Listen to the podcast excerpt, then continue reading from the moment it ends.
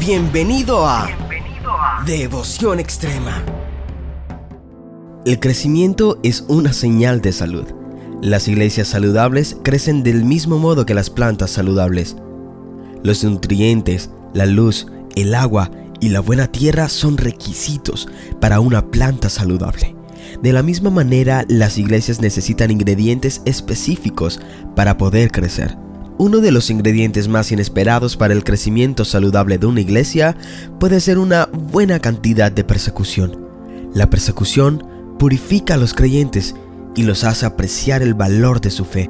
Como dijo alguna vez un pastor, mientras más se persigue a una iglesia, más se levanta a sus miembros como un testimonio de la constancia de Cristo.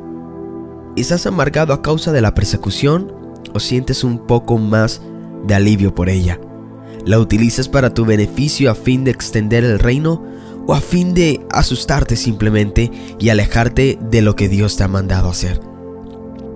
En ocasiones una buena cantidad de persecución, una buena cantidad de presión nos hace luchar por eso que amamos. Nos hace entender si solo vivimos en una emoción o nuestra fe es una fe verdadera.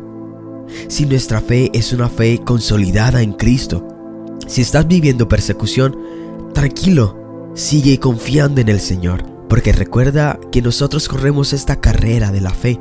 Recuerda también que todo lo podemos en Cristo que nos fortalece.